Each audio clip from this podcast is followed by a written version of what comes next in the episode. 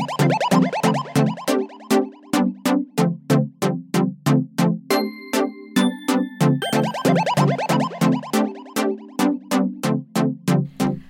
ノースウェーブからお届けする NoMaps Radio。今週はこの3人でお届けします。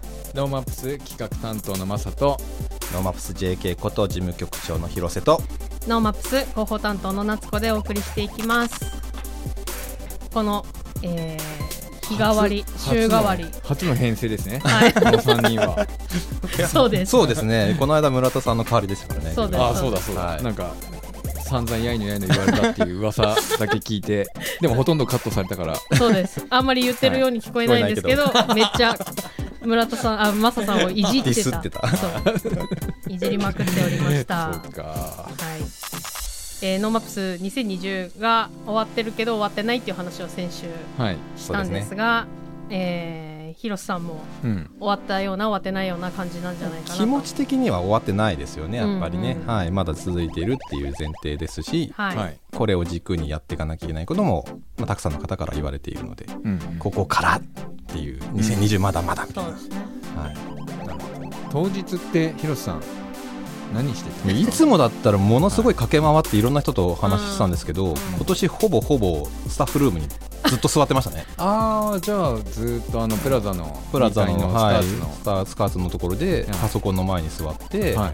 まあ、状況を確認しながらあオンラインをずっと見て見て、まあ、みうん。軽く見ながらセッションの、まあ、うん。登壇者のケアとか、うんはい。オフィスにいたりとか、まあ、足りないところをちょっとサポートしたりとかスカーツは結構出入りあったんですもんねきっと。まあまあありましたね、うんうん。なんだかんだ言って1日40人ぐらいの人が出入りしてたんで、そうかそう。だから広瀬さんの声を聞くのは、うん。えっ、と登壇をし終わった人が、うん。あの前室ズームかなんかの前室にまた、はい、戻ってきた時に、はいはいはいはい。超良かったですよみたいなことを言ってるなるほどところの声しか基本聞いてないから。っていうそうか。僕が当日に聞いたのはあの大人だでやってた、あのゆるゆるミートアップ。はいはい。で広瀬さんがすごい疲れて ビールをこう飲んでるっていう、うん疲れてたんじゃないあ疲れた。考え事が多かったこう寂しいなっていう気持ちになって 確かに言ってましたね。体力は有り余ってたけど、はいうん。いつもの疲れがないことが寂しかった、うん。そうだ、うんみんなそうなんか疲れてるんだけど、うん。変な疲れ方してるっていうことうん。は、ノマスチームみんな言ってましたね。みんな言って確かに。なんかあれだよね。あの飲みすぎてあの虹あなんていうかな飲みすぎて二日酔い、二日酔いの感じで来る人はあんまりいなかったですね。いないですねやっぱうね、ん。やっぱ飲んでないですもんね。まあ飲んでたチームもいますけど、はい。基本的にはさらりと帰って、うん。一杯い家で飲んで、うん。明日みたい人と会ってないですからね。な。名刺いつもだったら2箱ぐらい取らながなくなってるのに今年ほんと10枚ぐらいしか配ってないから。うん。まあ新しい人と直接は会えてない。そうですね。うん、そりゃ飲みにも行かないなみたいな。うん感じだったから。やっぱ来年はミートアップないとダメですね。やっぱり来てもらわないとうん。楽しくない、いやまあ楽しくないことないんだけど、うん。うん。そこはやっぱり頑張ってやりたい、そうなるほど。ですねまあそこら辺の話も含めて、えー今日はまあ未来に向けたうん。 NoMaps ということで、えー来年こんなことやりたいなとかというお話をはいポジティブにお送りしていきたいと、はいはい、思います。 NoMaps Radio、えーツイートもしておりますので、えー皆さんぜひ参加しながら聞いていただきたいなと思います。 NoMaps Radio ハッシュタグ NoMaps Radio 全部小文字で NoMaps Radio でツイートしてください。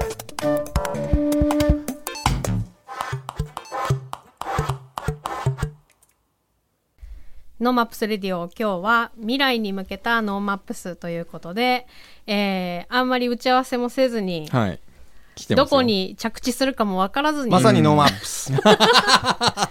地図のないはい。お話を していきたいと思っております。ちょっとビール持ってきて。本当だ。本当です飲みながらする感じですね、やっていきたいと思っております。はい。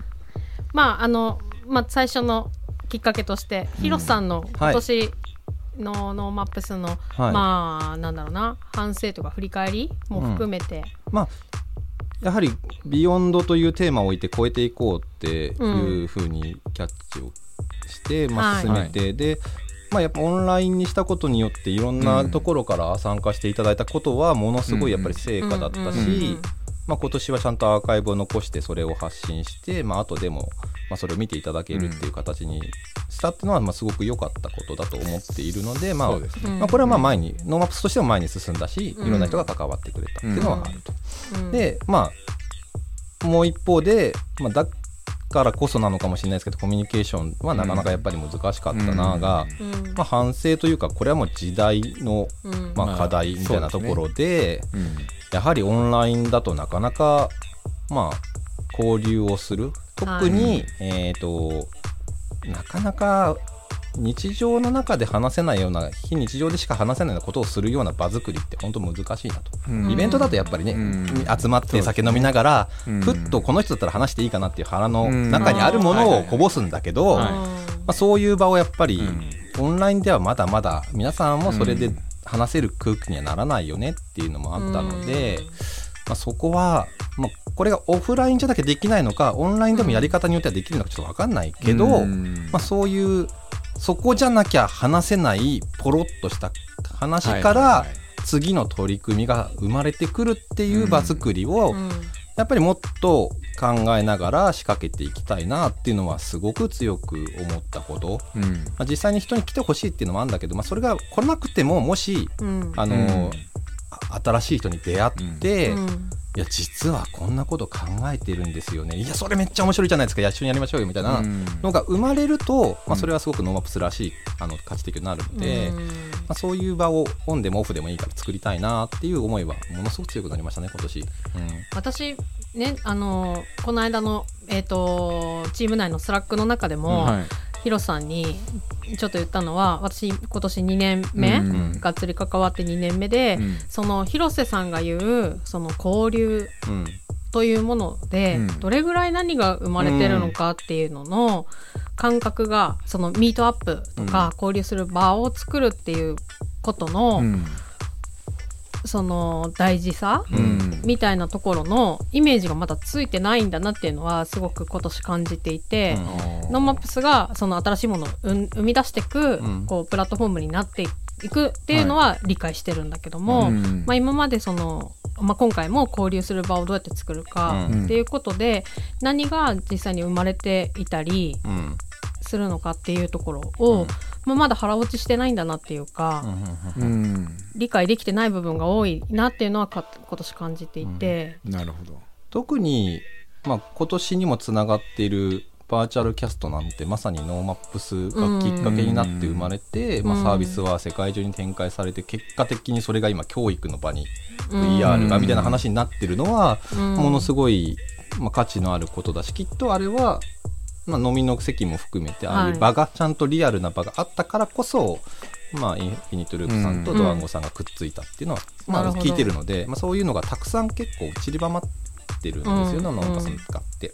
明日のゲームにもまあ、割とそういうノリで。あのー去年一昨年ぐらいから、うん。ノーマップスで出会った人たちがうん。ちょっとずつつながっていって、まあ、コロナ禍になった時にどういうふうにあの今イベントができるだろうかっていう話し合いの場を、うん。まあ、それはオンライン上でみんなで話しながら、うん。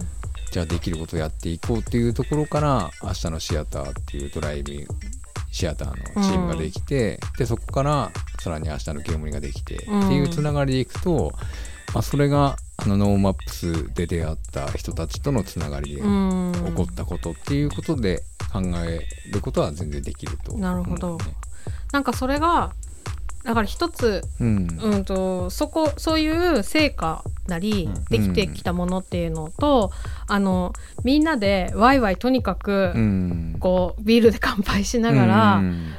えー、と名刺交換をする場、うん。というのがリンクしている感じですか？えっと名刺交換するだけだとうん。ちょっと弱いとも思うんですけど、うん。まあ、基本やっぱり同じように新しい社会を作りたいんだよねっていうことを考えながらチャレンジしてる人たちが、なんかたまたまお互いにやってることになんかこうリスペクトというか共感があって、まあ、そこで飲みに行った時にやっぱりこの先こんなことしたいとかっていうことをこぼすんですよ、うん。みんなこぼすんですよ、結構。やっぱポロリポポロリとはい。させる仕組そみなのかな、うん、なかなかその人前で話すことのできない話が、非日常の空間、まあ、わざわざ東京からとか他の地域から札幌に来て、はい。周りあんまり知らないけどなんか楽しそうな人と今話してる時に、うん。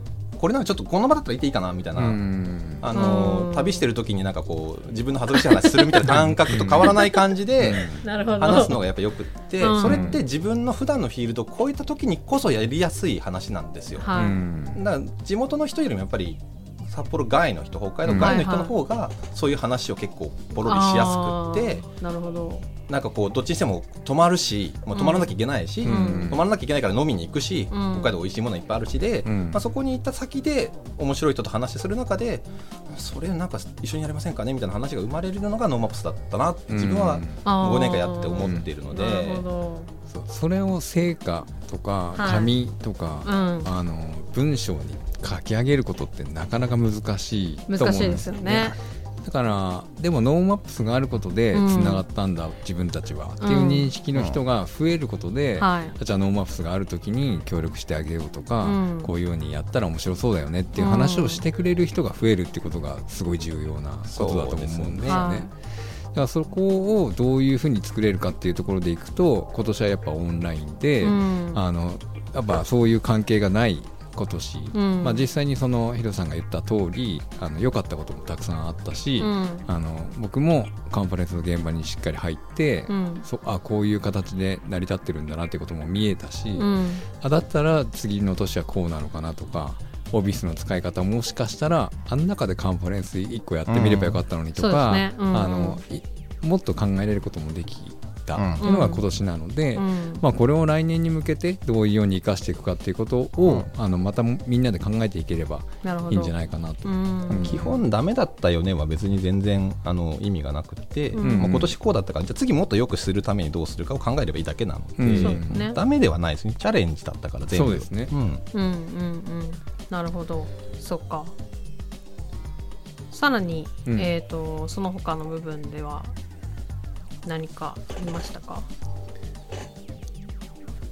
今年本当にその2点だったんだよな、うん。どこからでも参加できる良さと実際に集まらないことの辛さはい。しかもう見えてなかったので、自分はずっとノーマップスは交流の場だって信じてやっているのでそう。交流がもう二言目にうんは広瀬さんはその交流がっていうふうに言う、うん。言っちゃなんだけどセッションやるのも映画祭やるのも音楽やるのも全部人が集まるためのツールだと思っているから、うん。そこに集まった人が混ざって、なるほど。あれこれ話することに価値がやっぱりある、そこにこそ、うん。なんかこう新しいことが生まれる化学反応っていうものが見えてくるのでなるほどなそれをデザインしてるつもりだったから今年本当にデデザインしきれなくて辛かったですね。うんいやそこをねもっと本当に垣根越えて混ざれる場にノーマップスがなればいいんですよね。なるほど。やっぱその音楽でまあ今年はなかったですけどそんなに。あの今までもたくさんのミュージシャンに来てもらって札幌に来ましたよと。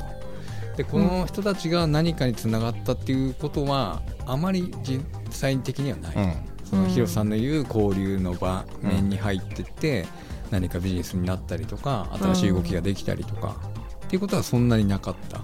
で映画祭の方は映画祭の中で完結をしていて、うん。その映画の交流はあっても、うん。じゃあ札幌の誰か違う人ととかそうですね。ビジネスうカンファレンスに来てる人たちと映画の人たちの交流みたいなところまで行くとまたちょっと変わってきますよね。うん。そうだからカンファレンスに出てた登壇者もまあ素晴らしい方が多かったですけど、うん。うん映画祭が独自にやってる、うん。配信でやってる人たちもーすごい。素晴らしい人来ますからすごいね。メンツ来てるんだけど ここがもっと合わさることってなかったんだろうかっていうことってやっぱ毎年思うというか、はい。うん、毎年思ってる。毎年思いますよね。蓋開けてみたらすごいじゃんってなりますからね。だからこういうのがもっとあのちゃんと、うん。あの共有できてるともっと違う形ができるんじゃないかなって思いますね、うんうんでも実際には広瀬さんあの表向きの交流はなかったけどウェブ上でネット上で交流はたくさんあったそうですね。今年は、はい、オビスっていううんオンラインの、まあ、バーチャルラウンジを設けて、まあ、来てくださいって呼び込みもして、うん。3日間公式のミートアップそこでやって2日目はまあまあ人は入っていたかな、い。で、その中でまああんまり数は多くなかったですけど、まあ、ちょっとした商談っぽいことも話があったし、自分はシンガポールの方と、まあ、ちょっと長くお話もされたりし、できたりしてて、うん。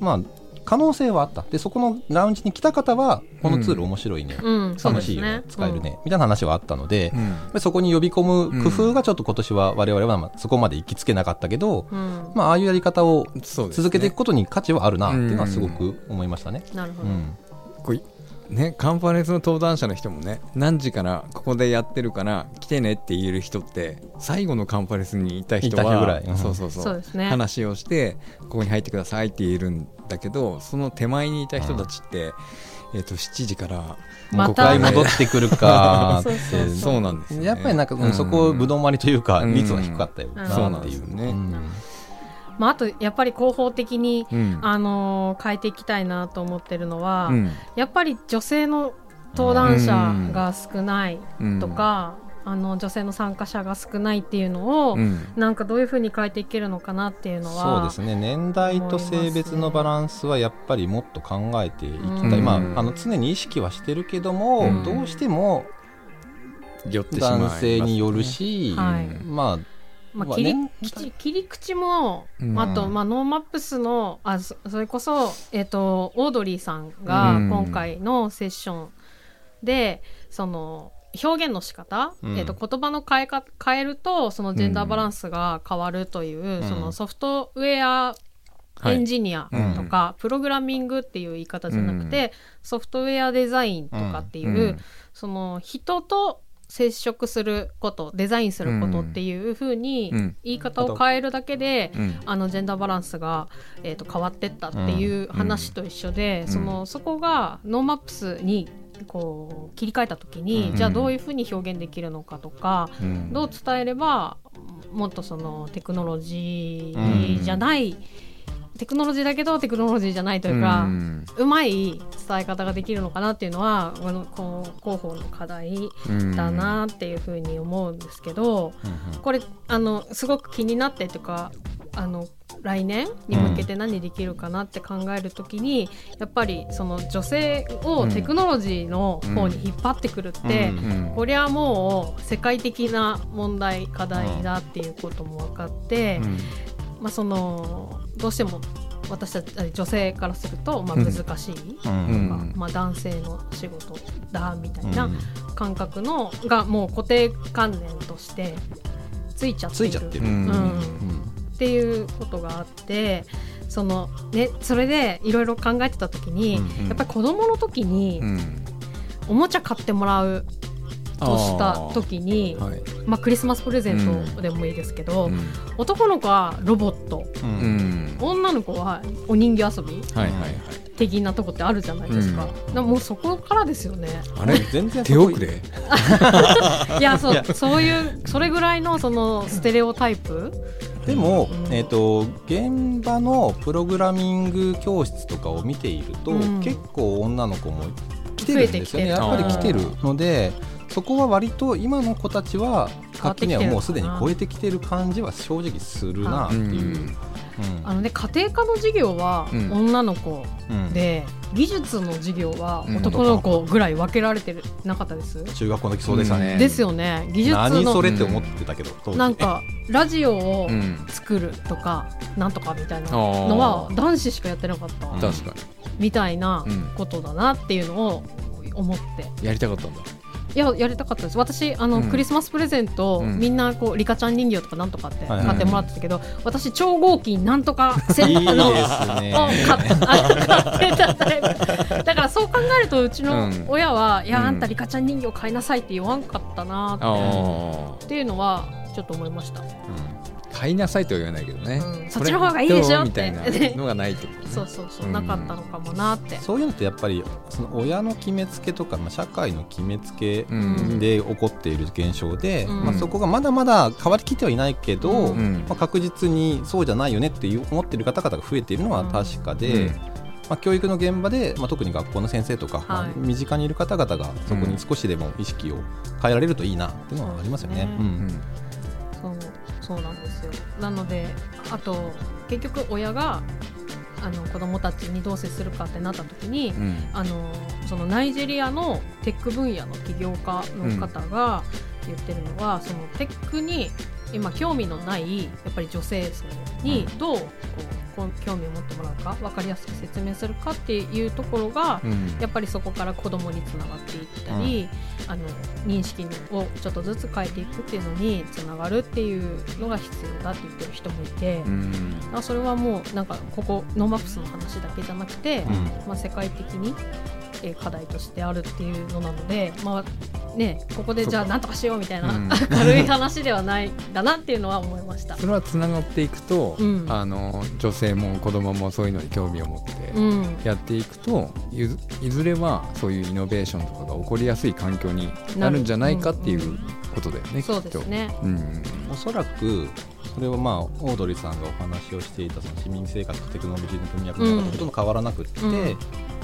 テクノロジーはもっと市民に身近になって、うん。はい。あまり難しいことを考えなくてもあの、まあ、使えるようになるツールにどんどんなっていくはずだと、う。ん。でそこで必要なのはやっぱり人がなんかこうどうしたらもっと良くなるのっていう発想だったりとか、はい。もっとこうしたいっていうポジティブな気持ちをどれぐらい持てるかそね。でそこは自分で変えられるんだっていうことを、うん。すごくこう、まあ、技術もあるからっていうところで感じられるようになることが大事だと思うので、うんだからそこがみんながあこれなんかできそうじゃないってポジティブに思えるのがすごくうん。必要、はい。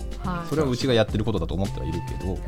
これ私自身が別にあのプログラミングできるようになるとかテクノロジーにあの深い造形があるとかじゃないけどなんかテクノロジーっていうものでなんか変えられるんだろうなっていう、えー、と可能性をそうだね。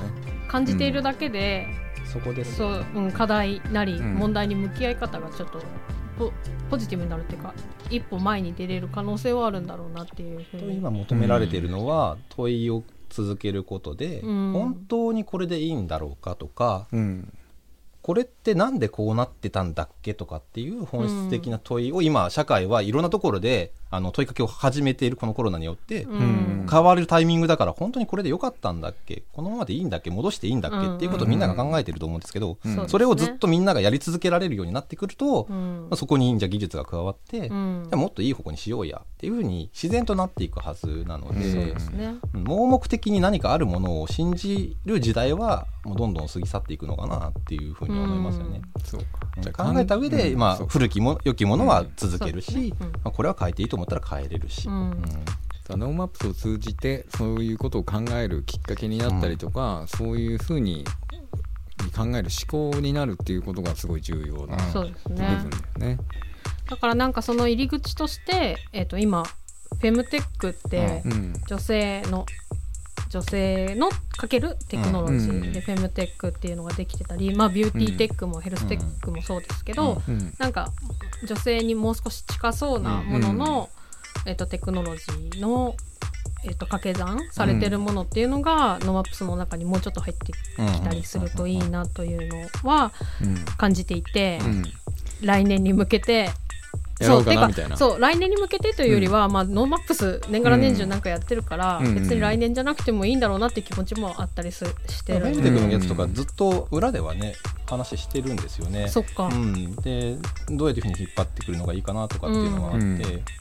まあ、去年ちょっと女性向けの、あのーダイバーシティみたいなのをそうですね。やってたので、うんうんうんああいう文脈の中でできたらいいなっていうのはすごく思ってるんですよね。はい。うんうんすごいですよ。生理痛とか、まあ、うん月経前症候群、うんうんまあ、お腹痛くなったり、うんあの気分よがなんか優れないみたいなことの経済損失って日本だけで6兆円ですって。そうなのすごいです。だからそれをまたテクノロジーで、うん。えー、と自分のこうテンションなり、えー、と気持ちなり精神的なところを和らげるためにはどういうテクノロジーが必要かうんみたいなことの、今フェムテックっていうのがすごく注目されて、えー、とたくさんこう資金調達もしてるっていう話もあってどうにかできるのそれ。だから体との付き合い方、向き合い方とかっていうのを、えーとまあ、結局自分の体が今どういう状態なのかっていうのがうん。目に見えない中、モヤモヤしたりなんだりしてたわけじゃないですか。うん。それを多分解消はできないと思うんですけどなるほど。う付き合えばいいかっていうところうん。なんじゃないかなって思います、ね。ちょっとロジックに変えて、こういうようにやれば解消できる可能性があるふうに提案してくれるっていう感じなんですエンテックって本当すごいのは、うん。基本人類の半分女性なので、はい。うんライフスタイルに合わせたらいろいろダイバーシティが多様化してるから結構狭い範囲だけど、基本半分人口の半分の人たち対象になるテクノロジーじゃないですか。ものすごいマーケットなんですよね、うん。世界中見ても、うん。まあ、もっともっと発展するだろうなっていうのはすごいあります、はい。うん。まあ不妊治療もそうですし、うん。まあ、女性ならではだったりあと今その男性でもこの心なり、うん。えうん。ーと女性だっていうところもあると、やっぱりその月経をないにしてもそういう気持ちとか、えー、とサイクルが生まれてきたりするんですって。からそういう単純にあの体が女性だからじゃなくて、えー、といろんな人にそういうテクノロジーっていうのが、うん。あの使えるかもしれないというかなこれから必要になってくるかもしれないっていうのもあるそうで、これは面白いなと。いや面白そう。いやでもなっちゃんが興味持ってそういうのを立ち上げたいと思ったら、うん。俺はやっぱなっちゃんが中身を考えて、うん。こういう人に登壇してもらって、うん。こういうように話をしてったら面白そうっていう、うんうん。もうフェムテックって名前変えませんみたいなとこから、うん。あの言ってった方がいいんじゃないかなと思うんだよね。うん。あの今ラジオで聞いてる人もきっと出てくる言葉の単語とか、ちょっと難しいなと思ってる人多いと思うんだよね、実際のところ、だからってなるとじゃあまあその辺でね音楽やってる人がフェムテックに興味を持つかって言ったら、うんフェムテックの曲書くかって言ったら書かないじゃん、うん。だからそういうところがもっと混ざるようなうん。仕掛けとか仕組みみたいなのがちゃんとできてくるとあノーマップスってあうん。こういう活動の中でこういう曲が生まれてとかっていうことももしかしたら出てくるかもしれないなっていう。うん。うん。まあ我々なんかいつも技術の話をよくしてるけど、はい。うんまあ、技術はもう多分当たり前にある世の中になっていくはず。で、なんとかテックっていうことがいつまでも言われ続けなくていいんじゃないかなと思ってるんですね。我々は常にどう生きるべきかとか、どう生きたいかとか。いやそうですごい人に関わる何かを、うん。そのまあ、羅針盤的にあっちじゃないか、はいこっちじゃないかってやるべきで、うん。そこにちゃんと寄り添ってくれる技術はい必ずついてくるもんだって信じていいかなっていうふうには、まあ、うちの委員長なんかも言ってますけど、ううん。技術の力を信じるってすごい大事なことだなと思うので、まあなんか突き詰めていくと結局なんか哲学になっちゃいますよねどう生きるかがやっぱり一番大事と生きたいのっていう問いを続けていく旅だなって、ノーマップスってまさにその旅だなと思ってます。な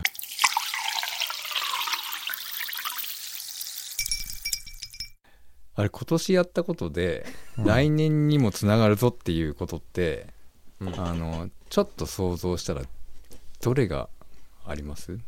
まあ、オンラインの配信オンラインのラウンジみたいなものは間違いなく続けていくことになるだろうなとは、まあ、要はオンラインを活用してたくさんの人に来てもらうは多分継続。間違いなく。コロナが終わっても。終わっても。やっぱり。なるほど。そこは超えていくハイブリッドうん。間違いなく。そうですよね。だから僕今年やった「明日のゲームリ」もこの新型コロナウイルスの影響うん。ありなしにかかわらず、まあイベントの新しい楽しみ方っていうことで続けていけるんじゃないかなとは思ってるんですよね、うん。だからこういう今年やったことも来年やろうとしてることもあ一緒に合わせてやっていければもうちょっと新しいノーマップスが作れるんじゃないかなっていうふうに思ってて、うん。昨日、あのースタッフの、まあ、中のね、まあ、健太郎君と話してて、で、まあ、ノーマップス立ち上げの時ってサウスバイサウスを作ろうみたいな、はい。話をものすごい大きいアメリカのね、うん。あのーコンベンションがあってそれを目指そうっていう話があって始まった部分が結構大きかったと思うんですよね。うん。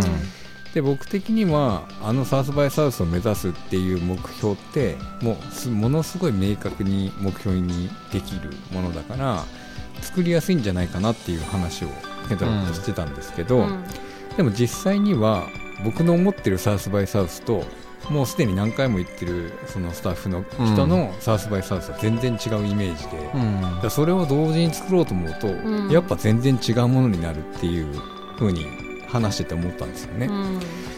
ということはじゃあ今あのノーマップスオープニングでも紹介してる北海道を舞台に新しい価値を生み出す大きな枠組みですと。うん。でクリエイティブな発想や技術によって次の社会未来を作ろうとする人たちの交流の場、まあ、さっきしヒロさんが言ってたように、うん。その交流の場。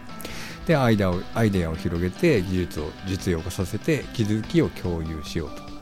でまあそういうテーマがこうあるじゃないですか、はい、でこのテーマの認識がみんな一緒かどうかって別かも。ってちょっと思ったんですよね。これ事務局長今の自分の事務局長としての立ち位置でいくと、はい。バラバラでいいっていうふうに思って自分はデザインをしているつもりです、はいはいはい。その新しい価値を生み出して社会をもっと良くしようっていう大きな、まあ、うん。まあ、あえて言うんだったらもう全世界の人が思ってるだろうぐらいのことはいにうん。かなっていて前に進もうとさえしていれば、うんそれぞれの人がどういうことに対してどんな社会をうん。目指しているかっていうのは違っても、それを受け止められるだけの場作りをしたいっていうのが、うん。そもそものノマップスの発想にあるので、うん。あのいつも言ってるのは、うん。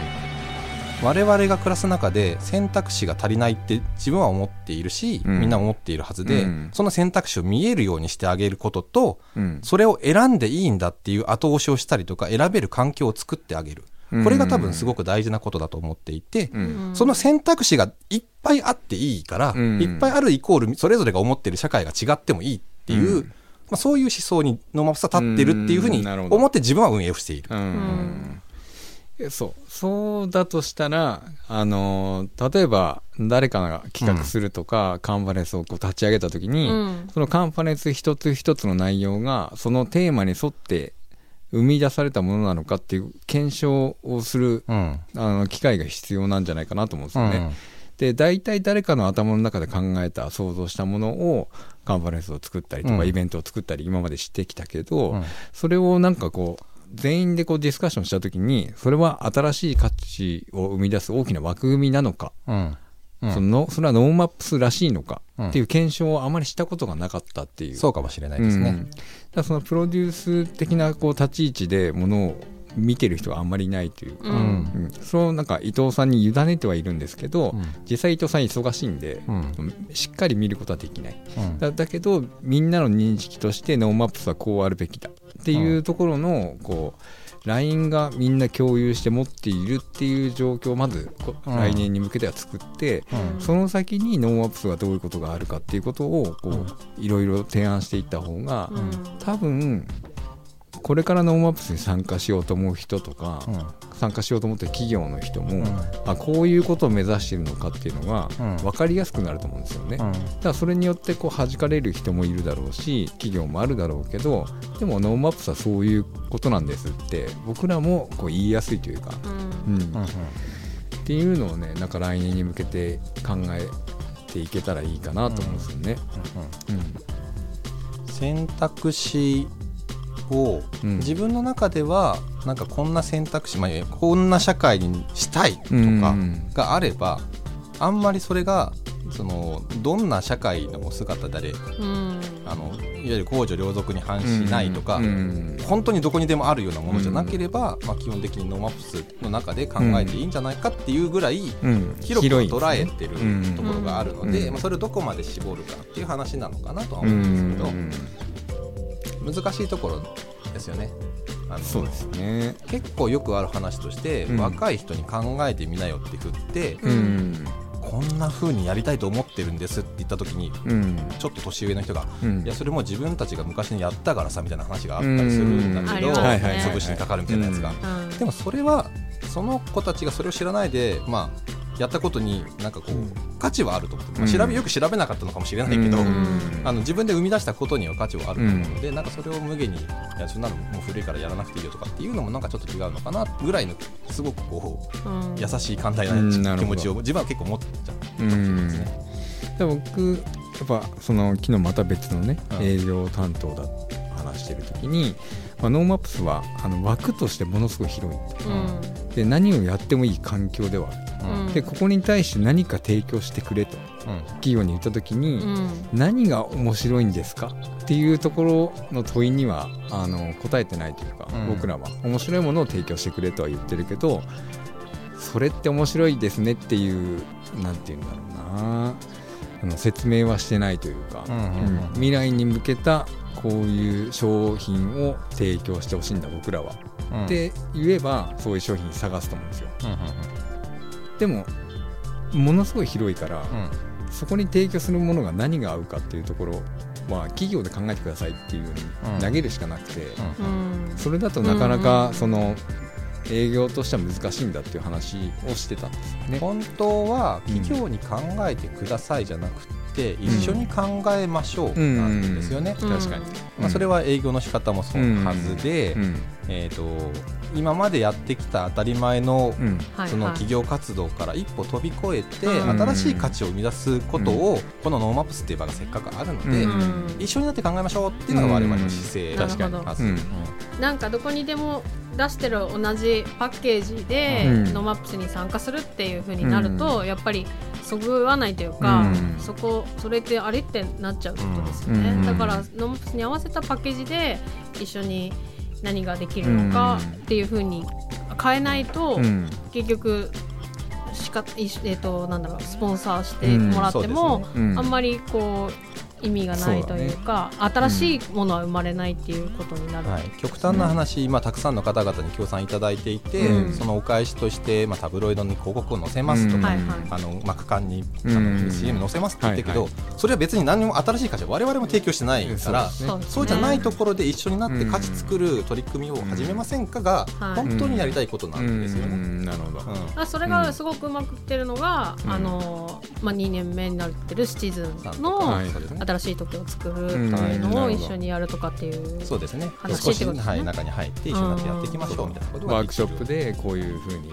ものを作ったら面白いんじゃないかっていう話からうん実際に製品にしてっていうね、そうか。使い方は使い方のワークショップがあったんですよね、はい。シチズンはそうですね。はい。そうですねそういうことをみんなで考えていく場にするのが NoMapsの役割だろうなっていうのはすごくあるんで、うんなるほど、じゃあそういうあの見せ方を、まあ、営業としてうん。もうしなきゃいけないってことですよね、多まあ分その、そうですね。まあ、NHK さんもはい。いろんな形で NoMapsと関わってもらって、うん。新しい、まあ、番組ができてたり、うん。えー、と人のつながりができて、うん。新しい、えー見せ方ができたりっていうことが起きてますよ、はい。シチズンさんではこういうことができて、こういうふうになってますよ。うん。じゃあ、あのあなたの会社とは御社とは何ができるかっていうことを一緒に考えたいっていう流れに持っていけるとそうですね。いいってことですね。まあ、うちが何かを提供するだけではなく、ううんちがハブになってうん。他の企業さんつなげましょうとか、うん。関わってくださっている学校さんつなげますよとか、そこで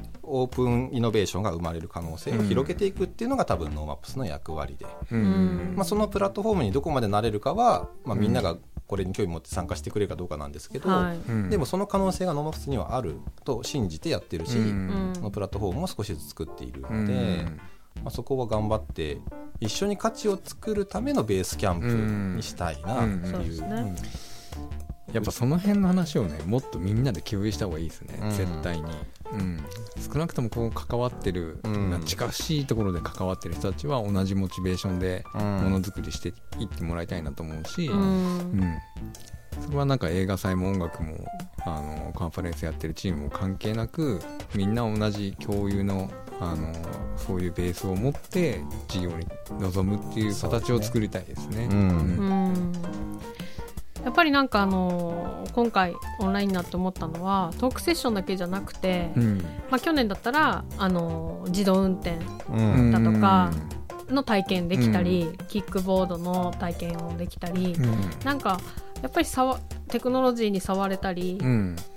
あとその企業の取り組みに触れたりするあの地下法の展示もそうですけど、うんなんかやっぱりあの場があってセッショントークセッションがあってってなってきた時に初めてこう説得力が出てくるけど、うん確かに。いややっぱりオンラインによって失われたものはたくさんありますよね、うん。そういう、まあ、体感しやすい場所がなくなったこともそうだし、街に染み出していく感覚が全く失われてしまったことで、なんかこう市民との距離がちょっと遠くなってしまった感じもありますし、まあ、そこはやっぱり次の課題というか乗り越えていく壁として設定をして、何かしらの取り組みをもう一回取り戻すなのかうん。新しく作るのか分かんないですけど、やっていくべきだろうなっていうのはありますね。前向きな話にしたい。最後まとめ的にえ前向きじゃ今結もうちょっとテンション上げていく？テンションをもうちょっと上げる？もうちょっと締め 締めっぽい話になりつついえ締めっ自分が悪いんだやいや違う違う違う。締めっぽかったかな？じゃあ来年さって。うん、いうん。やもう始まってるってことです、あ始まってるってこと？うーん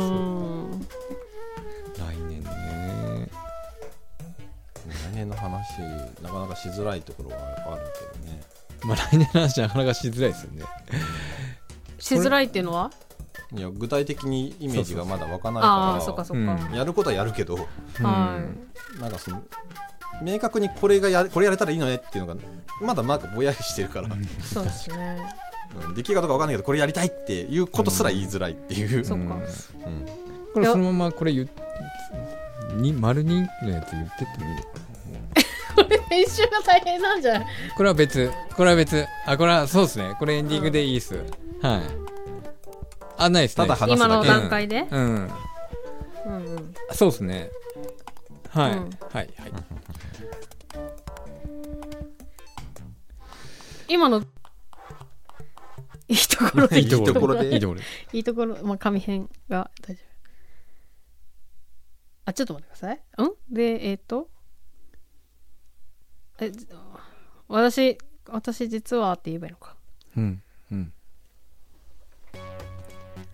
あの、私実はずっと気になっている、うん。あの、織織姫はいはい。という、ロボット。はい、あの、分身ロボットを作っている織研究所というところがあるんですけど、はいはい。そこがこの織姫 D という120センチぐらいの、えー、と自立型のロボットで、まあ、遠隔操作をして、えーそう操縦するんですけども、はい。うん。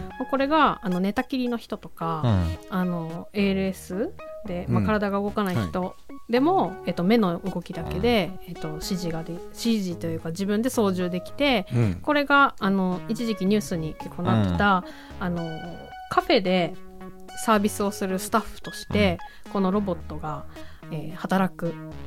でその体が動かない不自由な人でもそういうサービスをする。仕事ができる。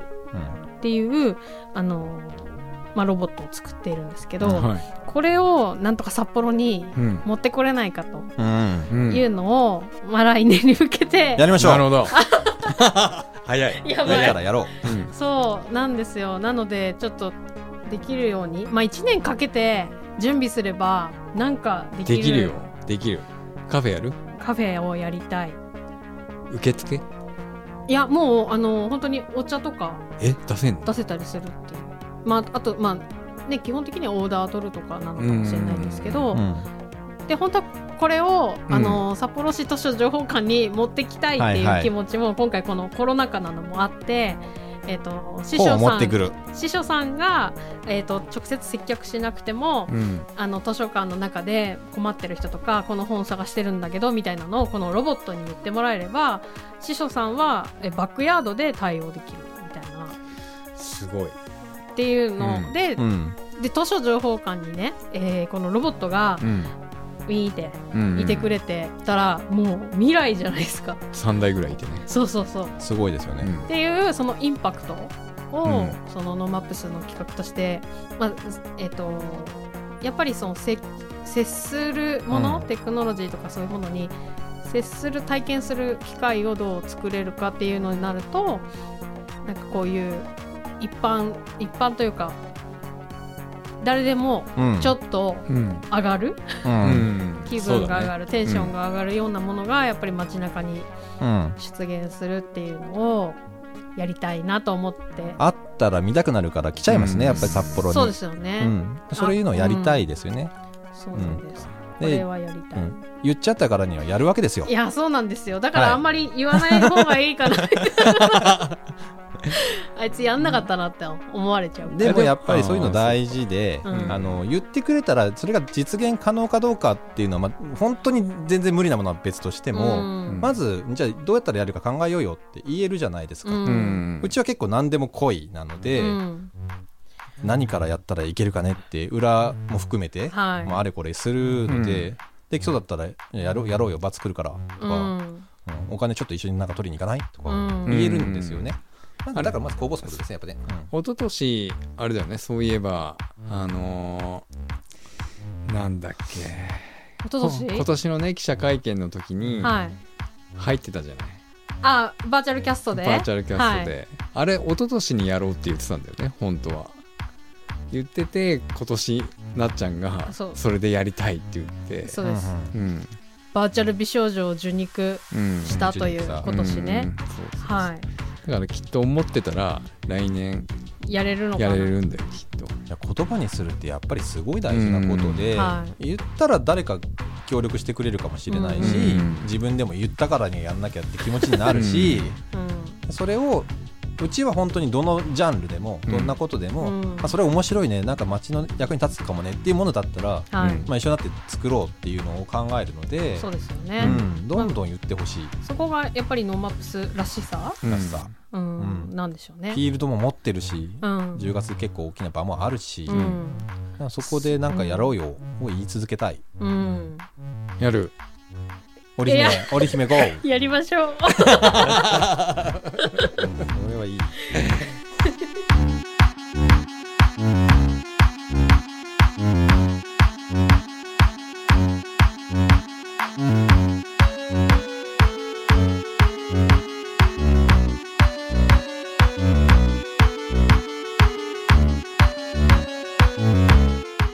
NoMaps Radioをお届けしておりますが今日は未来に向けた NoMapsということで、はいえー広瀬さんをお迎えしまして。はい。あそっか。ゲスト扱い。ゲスト扱い？違うか ?JK ゲスト扱いですか。そう身内身内身内。トークね、はい。バトン、うん。あのピンチヒッターでした。はい。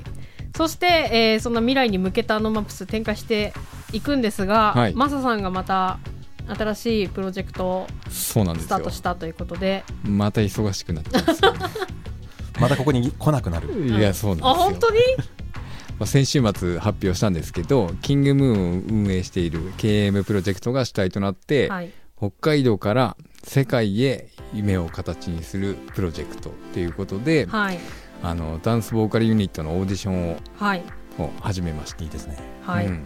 でまあ、このプロジェクトは北海道を拠点にして世界で活躍できるアーティストを作りたいっていう、うん。もう本当ただそれだけの思いで、うん。あの立ち上げてで募集はアーティストだけじゃなくて、うんここに興味を持ってくれる企業の方も合わせて募集していきたいなとはいでここに、えープロジェクトには KM プロジェクトの他にエゾ財団うんと NoMapsも協力として参加させてもらって、はい一緒に北海道の音楽シーンを盛り上げていきたいなと考えています、うんと歌う人とうんダンスする人、歌う人ダンスする人曲作る人、トラックメーカなるほど全ーそれを募集して。